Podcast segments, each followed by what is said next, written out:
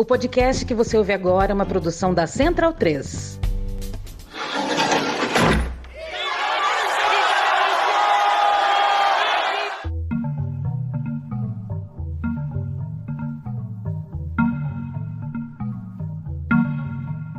Começa agora a Guilhotina, o podcast do Le Monde Diplomatique Brasil.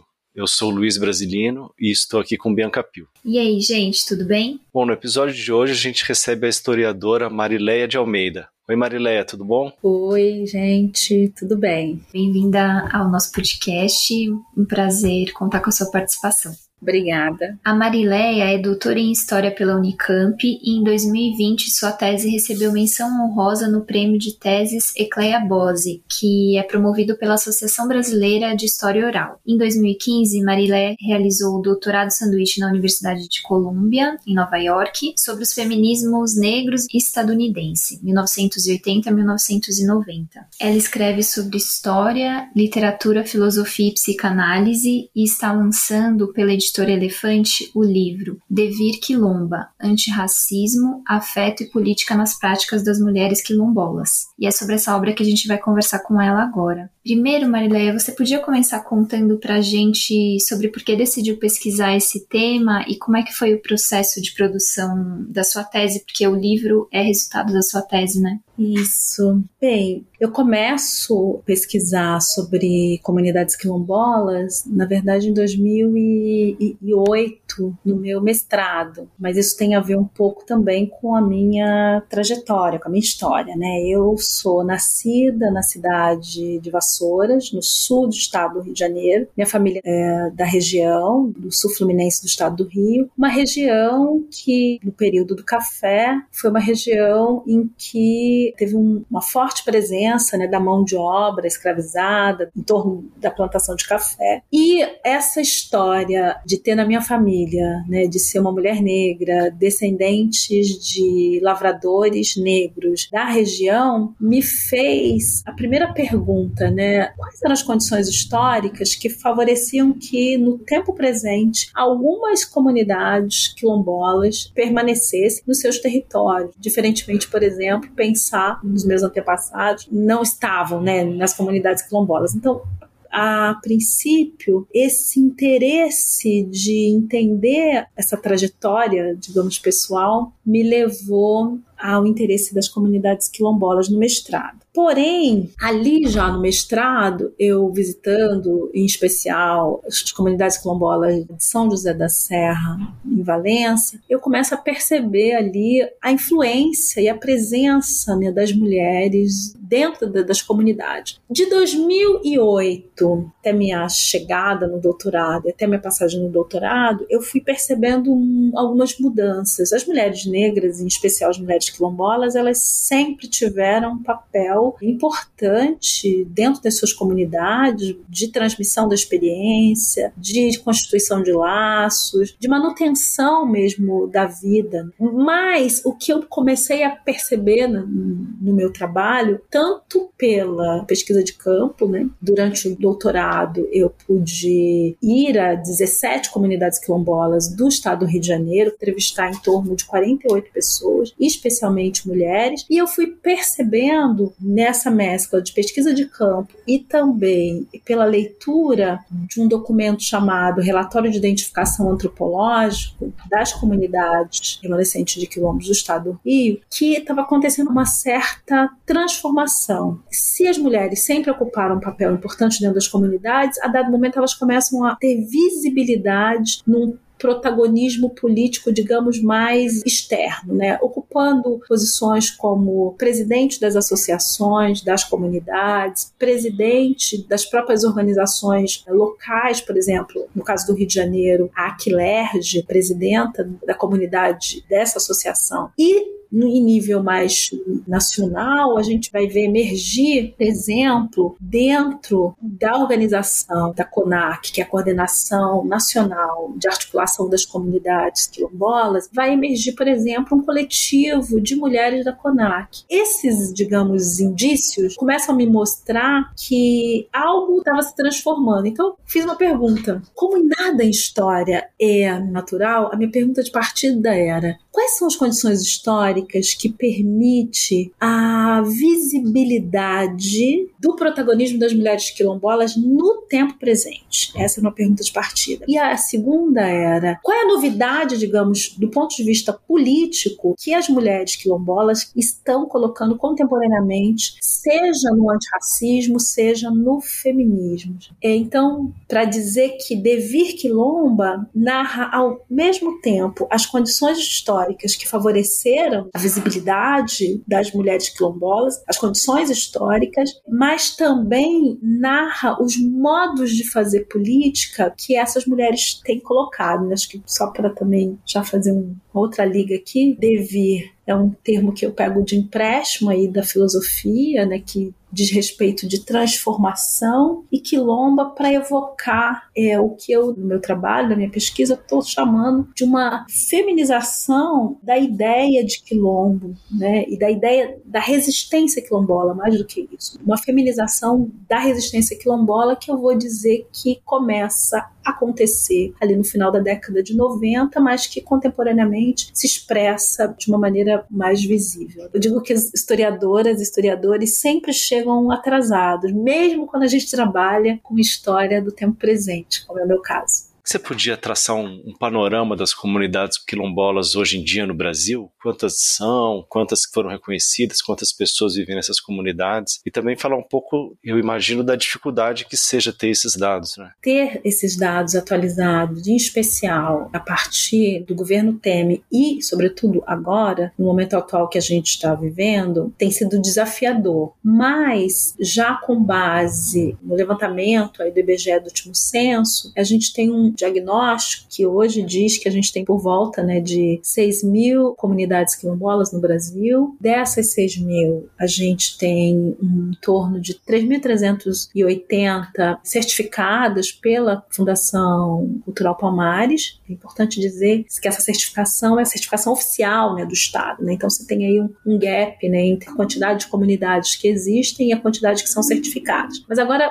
tratando mesmo do ponto específico da luta, essas comunidades lutam pela titulação das suas terras. Nós temos apenas 181 comunidades tituladas. Nós estamos falando de um direito que emerge na Constituição Federal de 1988, um direito que foi regulamentado, né, regularizado na década de 90, e passados mais de três décadas, nós temos apenas 181 comunidades com o título das suas terras. Quer dizer, eu acho que esses números, a expressividade numérica das comunidades quilombolas e a quantidade pequena de terra regularizada expressa que eu chamo na minha tese de governamentalidade racista, né? Como que ela se expressa nas comunidades quilombolas. Desde a emergência do direito, as comunidades quilombolas sempre vivenciaram uma insegurança jurídica em relação à regulamentação de suas terras, um excesso de burocracia, uma burocratização crescente e que mesmo no momento ali, quando você tem a criação e que do ponto de vista histórico não é qualquer coisa, a criação de um programa específico para as comunidades quilombolas, que é o Brasil Quilombola, que vai, de certa forma, melhorar as condições de chegada de políticas públicas para as comunidades quilombolas, é momento histórico que você vai ter o acirramento da burocracia dos trâmites legais para acesso da terra. Somado a isso, um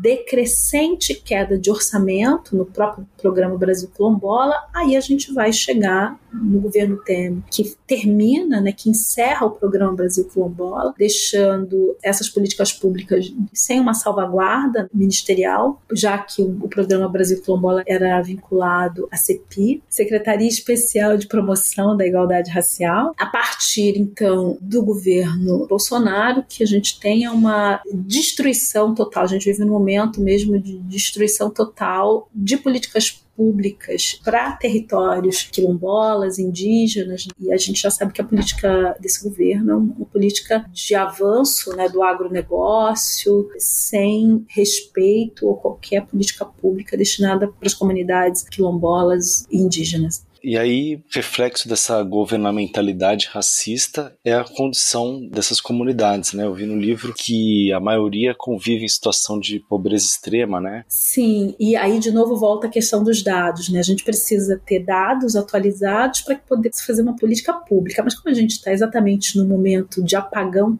das políticas públicas, não é à toa que também a gente não tem atualização desses dados. O último relatório do programa Brasil Quilombola de 2013 revela dados mesmo alarmantes né, sobre as comunidades quilombolas, como por exemplo, o, índice de analfabetismo dentro das comunidades, da pobreza, da precariedade mesmo. Então, é nessas condições, digamos assim, que as comunidades quilombolas lutam. E é nessas condições que, digamos, que as práticas políticas das mulheres quilombolas das quais eu acompanhei se dão. Acho que também é importante dizer, quando eu focalizei especialmente as comunidades quilombolas do estado do Rio de Janeiro, acho que é importante trazer aqui um dado. Se eu estou falando de 6 mil comunidades quilombolas em todo o Brasil, isso também significa dizer que as comunidades quilombolas elas são muito diversas entre si e elas também vão enfrentar desafios também de acordo com a região e com o histórico de luta pela terra na região. Por exemplo, no Rio de Janeiro, o que, que a gente vai ter, não apenas, mas sobretudo, desde ali o governo militar, sobretudo quando você tem a fusão do estado do Rio de Janeiro com o Guanabara, você começa um processo intenso, de aí, digamos, eu falando de cima para baixo, que a gente vai chamar de desagriculturalização é que começa uma série de políticas públicas e, de certa forma, um desincentivo à agricultura familiar, pensando que as terras do Rio de Janeiro, sobretudo, são terras que seriam mais bem aproveitadas se elas fossem destinadas para o setor de turismo e de serviço. Então, vamos pensar um pouco aqui no Rio de Janeiro, as comunidades quilombolas, elas enfrentam, né, essas comunidades que vêm de uma tradição com usos da terra, com uma tradição campesina negra, elas vão enfrentando um processo de desagriculturização e vão enfrentando na sua luta pela terra, luta com empreendimentos imobiliários, com modelos, digamos, do setor de hotelaria e turismo, o que vai fazendo uma pressão né, sobre essas comunidades. E também muitas dessas comunidades próximas a áreas de conservação ambiental também vão enfrentar dificuldades e lobbies desses setores justamente para a reprodução dos seus modos de vida. E mais uma camada no Rio de Janeiro, eu acho que isso favorece em que as comunidades no Rio de Janeiro vão enfrentar, muitas delas estão em áreas próximas a áreas urbanas, vão enfrentar problemas muito similares às comunidades que estão tomadas pelas milícias milícias ou pelo tráfico. Então, a complexidade, digamos assim, da luta pela terra no, no Rio de Janeiro tem essas camadas. Então, só estou dizendo isso para dizer né, que meu foco de pesquisa tem sido as comunidades quilombolas do Rio de Janeiro e as comunidades no Brasil inteiro elas são diversas e elas vão lutar, digamos assim, vão ter que enfrentar as questões pertinentes ali, as lutas pertinentes aos seus territórios. A conquista dos direitos dos remanescentes de quilombo está muito relacionado com o nosso contexto de redemocratização. O direito territorial ele foi conquistado com a Constituição de 88 e aí eu queria te fazer duas perguntas em relação a isso. Primeiro, a importância desse reconhecimento, né, de constar na, na Constituição o direito territorial dessas comunidades e também qual foi o papel dos movimentos negros urbanos para que esse direito fosse conquistado. Eu vou até falar movimentos negros no plural para exatamente englobar duas frentes aí de luta nesse contexto da década de 80, que ainda a gente poderia chamar de comunidades negras rurais, né, a luta das comunidades negras rurais, que de certa forma se articulam aos movimentos negros as lutas e as pautas do movimento negro, que eu vou chamar o movimento negro aqui contemporâneo, que a partir né, do final da década de 70, dentre as pautas, né, além do repúdio contra o mito da democracia racial, também é uma pauta que emerge que é a ideia de trazer políticas reparatórias e de ação afirmativa. Então, ações afirmativas e políticas públicas reparatórias estava, digamos, na pauta ali do movimento negro contemporâneo E aí, como marco, a gente vai, vai colocar aí o movimento negro unificado. Mas acho que um, um outro braço importante dessa luta também são os parlamentares negros. Vamos pensar aí a Constituição de 1988, como muito já foi falado e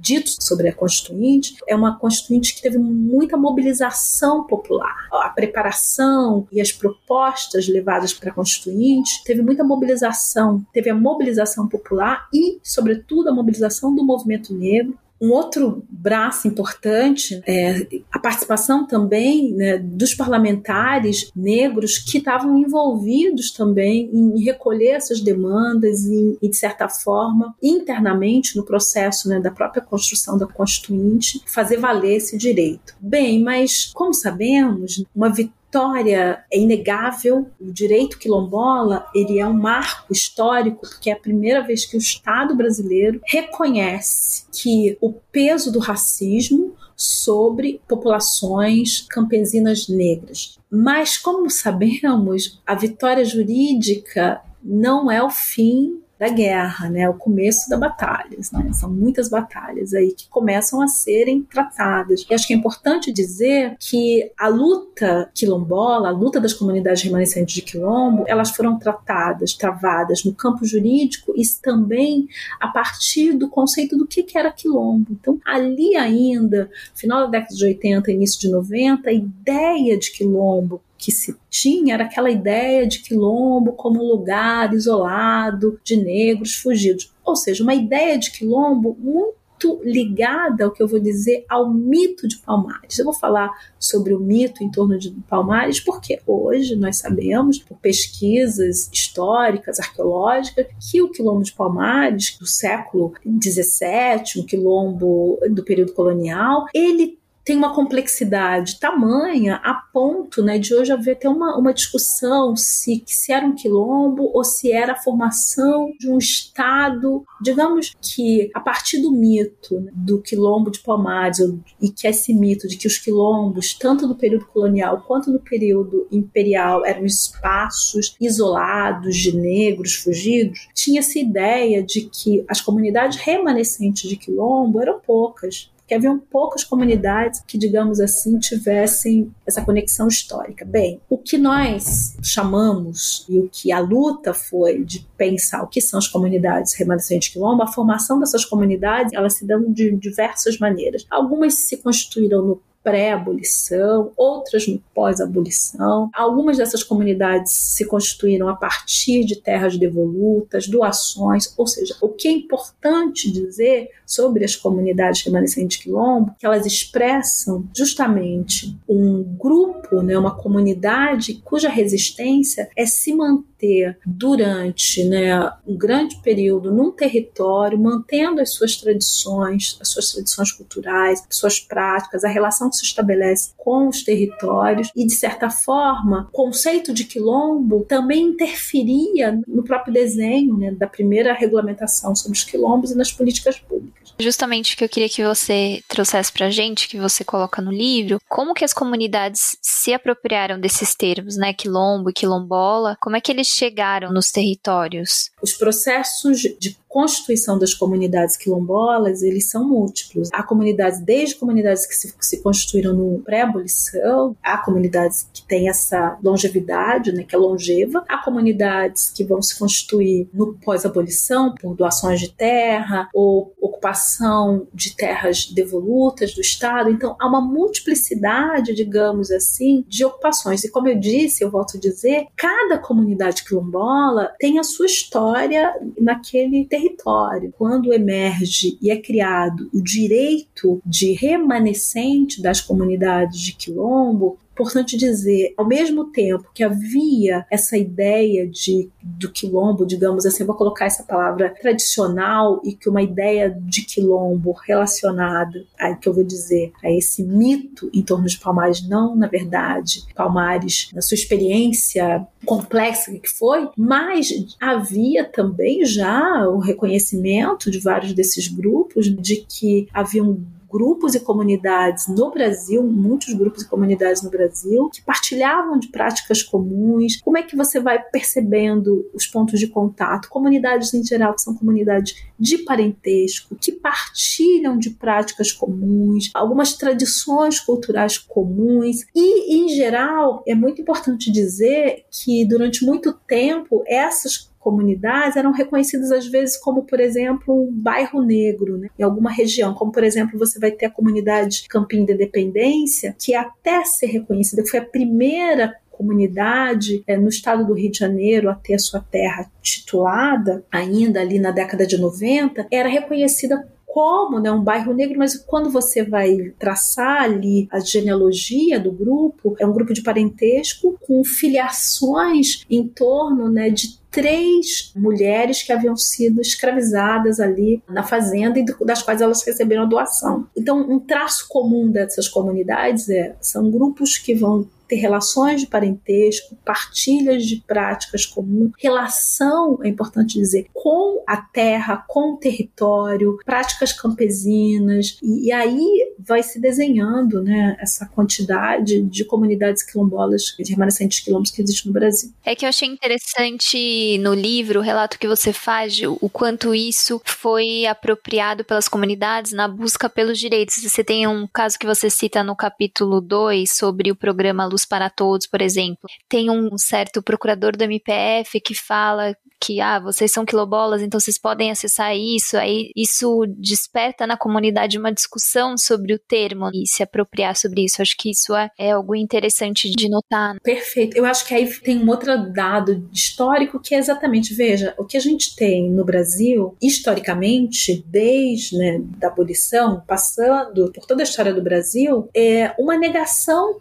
dos direitos e uma impossibilidade de acesso à cidadania, né, via as políticas públicas. Então, quando você a emergência de um, de um dispositivo jurídico que reconhece o direito de uma comunidade quilombola, para muitas pessoas e também para as próprias pessoas, que algumas pessoas que viviam nessas comunidades, também algo novo de se estranhar, porque o que a gente está vivendo no momento histórico é que a emergência de um sujeito de direito e que a referência a quilombo, a gente historicamente vai dizer, sempre teve ligada à luta pela liberdade. Sempre foi a luta pela liberdade a partir das comunidades remanescentes quilombos, a partir desse marco jurídico, a gente está falando de um sujeito de direito e a gente está falando de uma ampliação da cidadania, quer dizer, de assegurar uma cidadania que tem sido negado. Então, o estranhamento das pessoas, mesmo vivendo em comunidade quilombola naquele momento, sobretudo no começo, ali final dos anos 90, início dos 2000, não é da gente estranhar, porque nós vivemos num país que negou essa possibilidade para as pessoas. Então, vai também tendo um processo de entendimento o que significa tornar-se um sujeito de direito. Um dos focos também do seu trabalho é o papel das mulheres na luta pelo direito à terra, o reconhecimento do direito territorial. Você pode contar para a gente um pouco sobre a importância das mulheres nessa luta, especificamente, né? Porque as mulheres são guardiãs, vamos não sei se esse é um termo bom, mas enfim, guardiãs de muitos saberes. E nesse processo de reconhecimento territorial é justamente um dos pontos que é cobrado, entre aspas, pela legislação para produzir o laudo antropológico, né? Saber justamente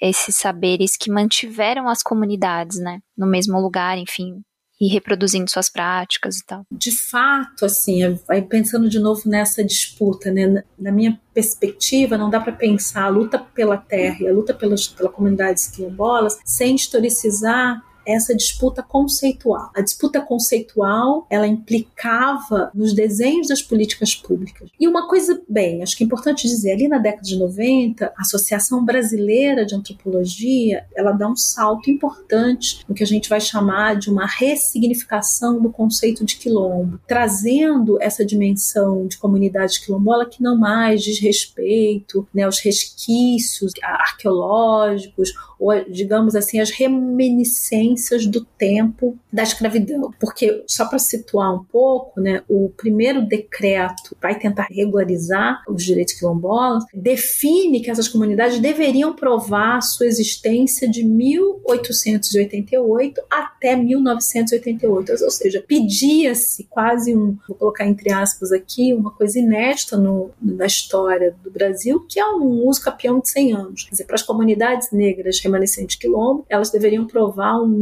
uma permanência na terra de 100 anos. E a gente sabe que a legislação do próprio uso capião é de 10 anos. Então, só para falar de um horror legislativo, costumo dizer que serve para muitas experiências, mas quando a gente fala das experiências das comunidades quilombolas, a legislação ela é mapeada de, de vários ilegalismos dentro da lei. A lei produz vários ilegalismos. Então, voltando aí de novo no ponto que você me pergunta, nesse momento, então é importante esse processo de ressematização. Mas o que eu percebo? Muitas pessoas, várias pessoas falaram, isso já foi escrito, narrado, estudado por historiadores, por antropólogos, sociólogos, o processo de ressematização das comunidades quilombolas. Mas quando eu começo a olhar os relatórios de identificação antropológica das comunidades do Rio de Janeiro na, da década de 90, o que, que é esse? O relatório de identificação antropológica é uma das peças ali do processo jurídico que, quando a comunidade ela reivindica o direito, então começa o processo, a, feitura do relatório de identificação antropológica. Esse é um documento que já teve mudanças, inclusive a partir de 2003, um decreto de 2003 de regulamentação do governo Lula, o processo de autoatribuição ganha valor na, na constituição dessa peça. É um documento que, ao mesmo tempo, ele é histórico, antropológico e é uma peça que compõe o processo jurídico, mas o que, que eu olho, voltando dando um passo atrás, o que, que eu percebo ali na década de 90? Que exatamente as mulheres, elas participaram, eh, nos relatórios que eu li, elas participaram efetivamente como essas guardiãs da memória, como alguém que conhece a, a história da comunidade e faz essa transmissão. E se vamos pensar essa ideia de quilombo no imaginário estava ligado até a década de 90 com essa imagem viril, masculinista e guerreira, quando você percebe as experiências que essas mulheres vão traçando e na relação que elas estabelecem com os pesquisadores para a construção dos relatórios de identificação antropológica, o que emerge são práticas de resistências ligadas ao cuidado, às ervas medicinais, à religiosidade, a uma política também, digamos, de memória, uma preocupação com a transmissão da experiência, o que eu estou chamando, veja bem, de feminização da ideia de quilombo. Feminização aqui não se confunde com a palavra mulher, mas diz respeito de um processo mais amplo que tem a ver com a feminização da própria cultura, que de certa forma os feminismos também colaboram para valorizar, que é práticas que a gente atribui ao campo do feminino, né? São atribuídas o cuidado, a transmissão da experiência, enfim, são práticas que são usadas, digamos que são requisitadas para construir essas novas identidades quilombolas. Então, o que, que eu estou dizendo? Que muitas pessoas falaram sim do processo de ressematização das comunidades quilombolas, mas sempre pensando numa, numa perspectiva étnico-cultural. Mas veja bem, toda identidade ela tem uma dimensão étnico-racial, mas ela também tem uma identidade que é de gênero. E essa transformação que eu estou chamando de gênero é que eu observo olhando para os relatórios de identificação antropológica das comunidades do Rio de Janeiro, mas que hoje, contemporaneamente, quando eu vejo, por exemplo, a expressividade das mulheres quilombolas na luta pela terra e a maneira como elas têm transformado, de certa forma, seus modos de fazer política têm transformado a luta pela terra. E, e acho que é importante dizer, modos de fazer políticas que tem profunda conexão com a ancestralidade, profunda conexão com a comunidade. É importante dizer que no meu trabalho, apesar de eu focalizar em algumas experiências, tratar específicos de algumas pessoas em, em, especial, né? A Marilda Francisco, do Quilombo do Bracuí, Laura Maria dos Santos, do Quilombo Campinhas de Dependência, Rejane, do Quilombo eh, Maria Joaquina, Fabiana Ramos, do, do Bracuí, Terezinha de Jesus, do Quilombo São José da Serra, e Denise Cassiano do Quilombo da Tapera, apesar do meu trabalho focalizar das trajetórias dessas mulheres, é importante dizer e é importante frisar qual é, digamos, o ethos e a ética dessa luta. É uma luta que foca no coletivo, na comunidade, numa relação com a ancestralidade, com os saberes constituídos no território. E aí, no, no, território, é uma valorização do território, da natureza, do meio ambiente. Então, acho que esses são pontos importantes para a gente falar, porque é nesse sentido, digamos assim, voltando aí para a ideia de devir, devir quilomba é, ao mesmo tempo, as condições históricas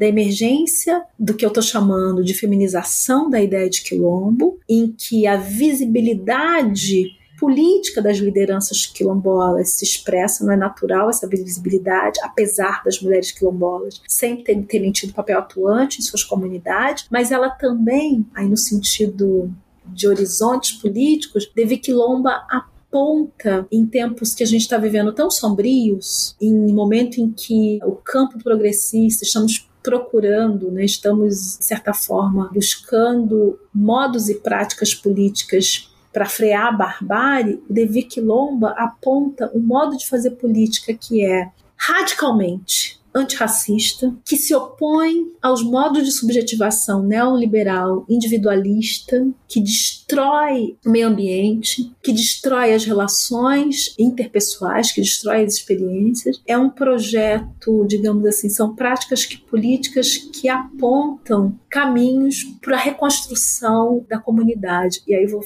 para a gente pensar, como disse o Mbembe, a construção do comum é inseparável, no processo de reparação, a construção do comum é inseparável da construção da comunidade. E no Brasil, a gente não vai construir a comunidade sem um projeto radical, antirracista, que também faça frente aos modos de subjetivação e os modos de vida neoliberais destrutivos e deletérios para as pessoas e para o meio ambiente. Falando em sociedades neoliberais, queria te perguntar assim, em que medida que a experiência das comunidades quilombolas representa uma resistência não só territorial, né, ali física de ter a, a, área né, propriamente dita, mas também uma resistência em termos de modos de vida, né, de formas distintas de, de sociabilidade em relação à sociedade exterior. Esse é o ponto que, para mim, é uma das questões mais importantes de historicizar as práticas e as experiências de resistência contemporâneas das comunidades quilombolas, assim, porque primeiro que acho que tem uma coisa acho que é importante dizer que a luta antirracista, quando a gente está falando de luta antirracista, a gente está sempre também falando, de uma certa forma, de uma luta que se contrapõe aos modos de acumulação capitalista, e não só os modos de acumulação, mas os modos que eu vou chamar aqui de modos de subjetivação. Acho que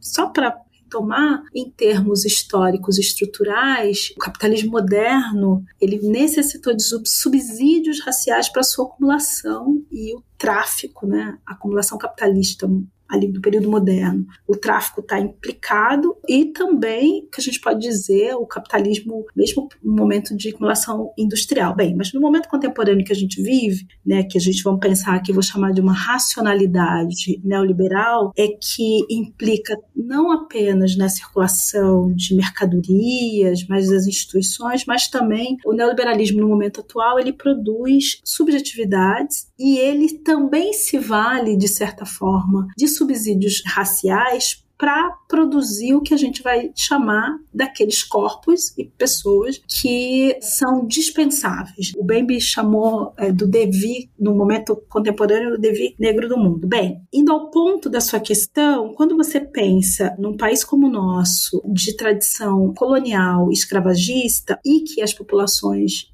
negras foram excluídas né, do processo de cidadania e a questão territorial sempre foi, no Brasil, uma dimensão de distribuição e de possibilidade de distribuição de riquezas e tudo mais, a luta pela terra, de um ponto de vista, digamos, estrutural econômico pelas comunidades quilombolas, já é um contraponto a essa racionalidade, digamos. Mas uma outra, acho que, acho que é o ponto que você está trazendo, é modos de vida. Veja bem, as comunidades quilombolas, elas reivindicam o direito de uma terra que é coletiva. Esses usos da terra e os modos de vida que ali se dão foram construídos coletivamente. Modos de vida que têm a ver com uma relação que se estabelece com o território, uma relação que se estabelece com o meio ambiente, uma relação outra que não é uma relação apenas funcionalista, né, mas uma relação que tem a ver com a própria existência. Então,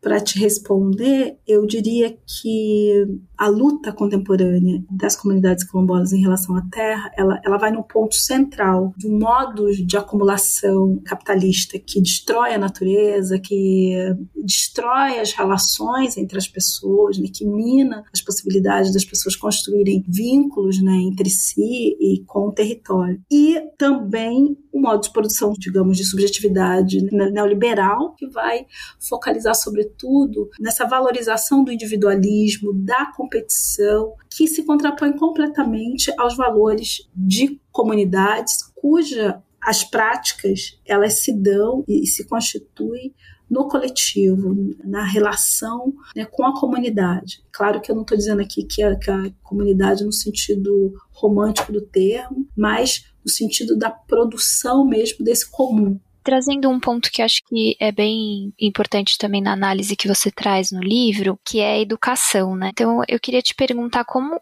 é a educação nos quilombos, ou pelo menos nos quilombos que você acompanhou, nas comunidades que você acompanhou, e se o currículo escolar leva em conta esses saberes tradicionais que você está falando, se tem um diálogo com esses saberes ou se não. De novo, né, pensando no percurso da pesquisa, como é que eu fui selecionando quais temas tratar? Os temas que eram recorrentes nas conversas. Como eu disse anteriormente, eu entrevisto mais de 40 pessoas, a grande parte dessas pessoas são mulheres mulheres. E um tema que aparecia de uma maneira muito recorrente na minha pesquisa, que apareceu e aparece muito recorrente na, na minha pesquisa, é a educação, assim, o direito à educação, como pensando o direito à educação como mais esse vértice de uma cidadania que é negada. Né? Então, aparecia né, nas entrevistas das pessoas mais velhas que não tiveram as condições, o direito de estudar de uma maneira digna, isso porque é, algumas dessas comunidades ficam em, em lugares de difícil acesso e a dificuldade de sair da comunidade, andar muitos quilômetros até uma escola da cidade, ou quando mesmo se instala uma escola na comunidade, essa escola ela vai ter ali só um, até um certo segmento né, do ensino, não sendo possível que as pessoas deem continuidade. Esse é um ponto que apareceu, então essa, essa dor, né? E aí, tanto para as gerações né, mais velhas como para as novas gerações, um outro ponto importante é tá tudo bem, mas também não basta apenas ter uma escola dentro da comunidade. É preciso que essa escola leve em consideração os aspectos culturais, a, a história da própria comunidade, uma educação que dê conta dessa relação intrínseca em que se tem dentro das nas comunidades quilombolas, a relação entre território, ancestralidade, como que a transmissão da experiência se dá. Então, o que vai aparecer, né, e aí eu vou é, destacar aqui, né, sobretudo, é Laura Maria dos Santos, no Quilombo Campinho da Independência, que é uma liderança importante no estado do Rio de Janeiro do, que se chama de educação diferenciada, e a Fabiana Ramos, que é uma quilombola, é, pesquisadora formada em educação no campo, uma preocupação também com esse currículo, né? E aí vale dizer que pensando nas, nas diretrizes né, curriculares é, da educação quilombola que foram construídas, é importante dizer essas diretrizes para a educação quilombola, foram construídas por lideranças quilombolas que têm também expertise na educação, elas orientam de uma certa forma uma educação que ela seja uma perspectiva antirracista que dê conta da singularidade das, das experiências das comunidades, né, e vamos, pensando também, cada comunidade tem a sua singularidade, e que é, seja uma educação em que o antirracismo ele esteja em suas formas de manifestações é, cotidianas, interrelacionais, mas sobretudo também o que a gente vai chamar do racismo ambiental, né, um racismo que vai, de certa forma, afetar as comunidades remanescentes de quilombo, na medida em que grande parte né, das determinações ou dos dispositivos é, jurídicos que incidem sobre elas mesmas, as próprias pessoas das comunidades não são ouvidas, não são atendidas né, às suas é, reivindicações e às suas experiências.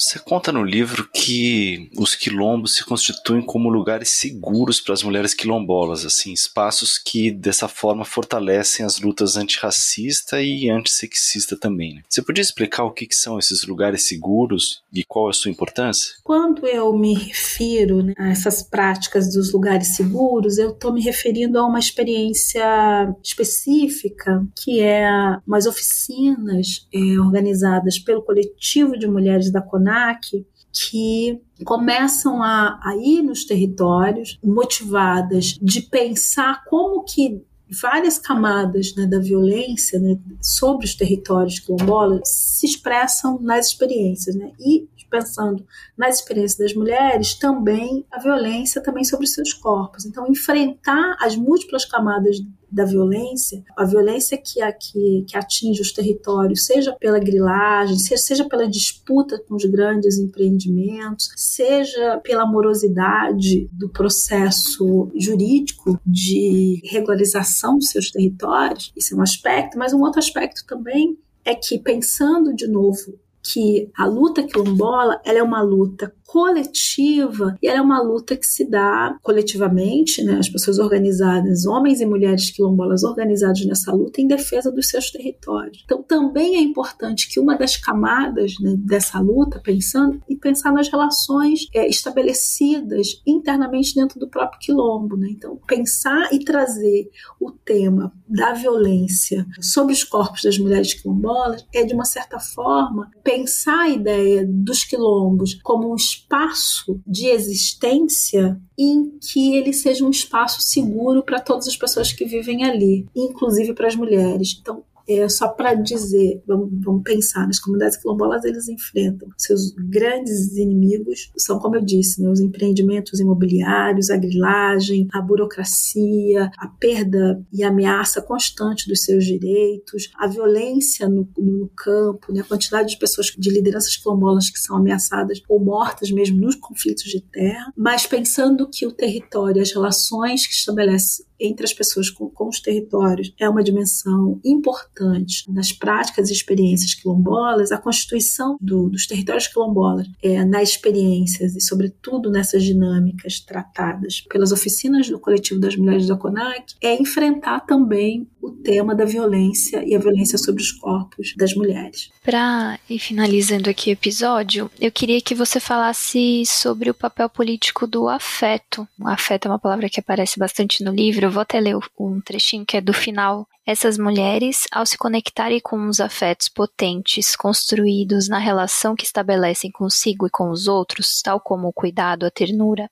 e a capacidade de criar espaços seguros, tem buscado uma reconciliação com seus lugares, com suas histórias, seus corpos, seus saberes. Aí eu queria saber de você sobre a importância do afeto também na luta política, né? De fato, o conceito do afeto é um conceito central na minha pesquisa e vou dizer por quê. Né? Primeiro, quando eu estou falando afeto aqui, uma palavra que a gente muitas vezes usa como sinônimo de sentimentos, né? geralmente se, atribui afetos às vezes a, a sentimentos que a gente dá valores positivos, né? como o amor, o cuidado, enfim. Na verdade, é também uma escolha política olhar para as práticas e para as experiências das mulheres quilombolas no presente, a partir da perspectiva do afeto, não como sentimento, mas na, no rastro, né, de uma perspectiva do Spinoza, que vai pensar o, o afeto como tudo que, é, de certa forma, né, como, como um devires, tudo que potencializa ou diminui a nossa potência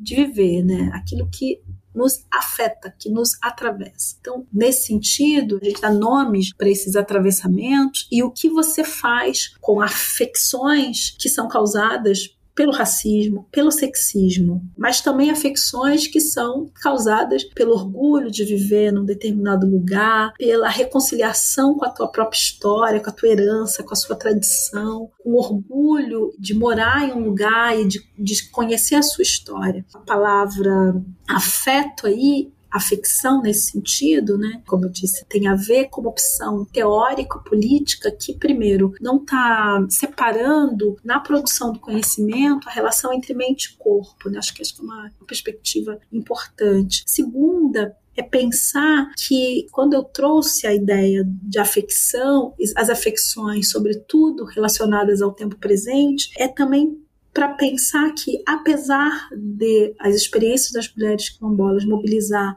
uma série de conteúdos e um arquivo que tem a ver com a história do passado, com a, trajetória da comunidade naquele território, as narrativas das, das, quais eu trago são momentos em que determinados afetos do presente mobilizam essas mulheres a se engajarem na luta. Isso também com uma ideia e, e que, que aparece bastante na pesquisa, que é tirar um pouco essa ideia de que a luta das pessoas das comunidades quilombolas, elas são motivadas por desejos ou princípios romantizados em relação ao passado. Quer dizer, tem um passado que não passa, que é o racismo, digamos assim, mas tem questões do presente que mobilizam uma pessoa se engajar ou não na luta. Então, esse é o Segundo ponto. E o terceiro ponto, eu fiquei pensando em afetos, quando a gente está pensando em afetos, a gente está pensando em, em devires, em deslocamentos. A questão é como, de certa forma, aí também pensando para problematizar essa ideia de romantização em relação às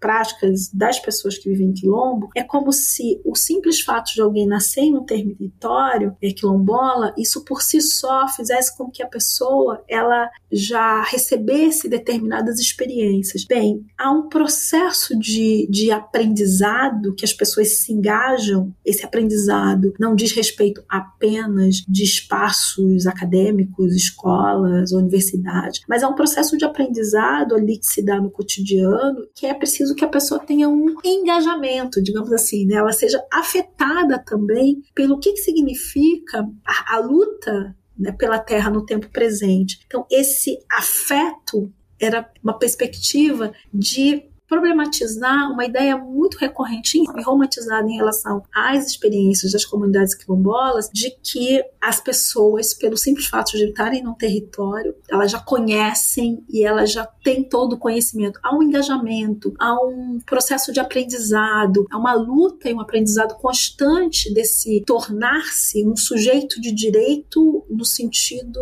é, contemporâneo, né? Porque é claro que as pessoas que vivem nos seus territórios, estão ali, elas, do ponto de vista existencial, elas sabem que elas merecem e devem estar naquele, naquele lugar.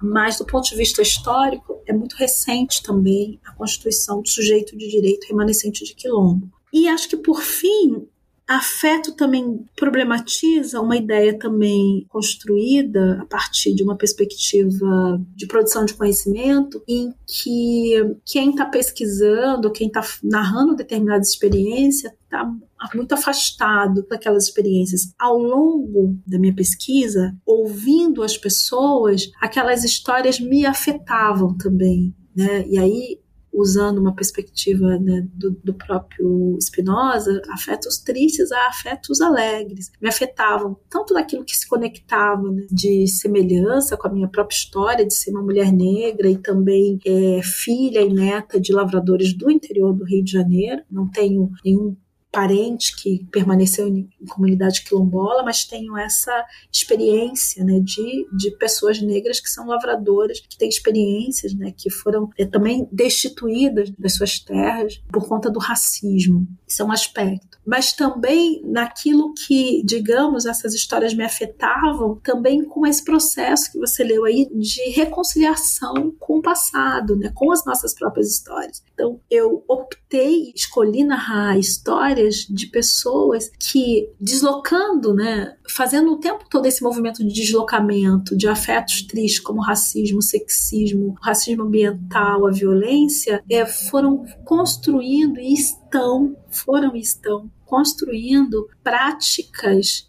em que a luta pela terra não está dissociada da construção de subjetividades outras, que tem a ver com a relação que a pessoa estabelece né, com o seu território, digamos assim, é físico e também com o seu território existencial. Perfeito, Marileia. Hoje recebemos a historiadora Marileia de Almeida, autora do livro Devir Quilomba, antirracismo, afeto e política nas práticas de mulheres quilombolas. Marileia, muito obrigado aí pela conversa. Obrigada, Bianca. Obrigada, Luiz, pela possibilidade né, de pensar e falar de novo sobre esse percurso de pesquisa. Acho que quando a gente escreve um trabalho e ele é obviamente, resultado dos aprendizados que a gente vai fazendo no caminho com muitas pessoas. Né? Então, cada pessoa, eu, eu agradeço a vocês, mas agradeço sobretudo cada pessoa que me recebeu na sua casa e me, e me ofereceu o que é de mais precioso né, na vida, que é o tempo e também a coragem né, de tratar e tocar em pontos doloridos, mas também pontos também durante a luta de alegria e essas pessoas têm me ajudado a me constituir como uma pessoa, como alguém, como uma historiadora que tem coragem de dizer o que precisa ser dito. Né? O racismo continua sendo uma máquina de moer gente, mas que as experiências negras, em especial as experiências das comunidades quilombolas contemporâneas, têm apresentado outros modos de, de existência mais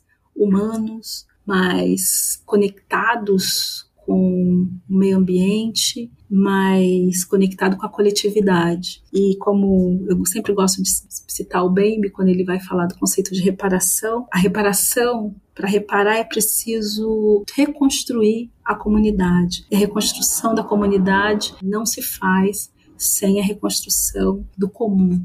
Bom, obrigado para quem acompanhou a gente até aqui. E se você ainda não segue o Guilhotina na sua plataforma de podcast favorita, faça isso, porque assim você não perde nenhum episódio. E lembrando que o Guilhotina é um podcast do Le Monde Diplomatique Brasil, e você pode acompanhar as notícias do jornal nas redes sociais e também no nosso site, que é diplomatique.org.br. E para finalizar, quem quiser mandar sugestões, críticas, ideias, é só escrever para a gente no guilhotina.diplomatique.org.br. Até a próxima próxima, gente. Até semana que vem.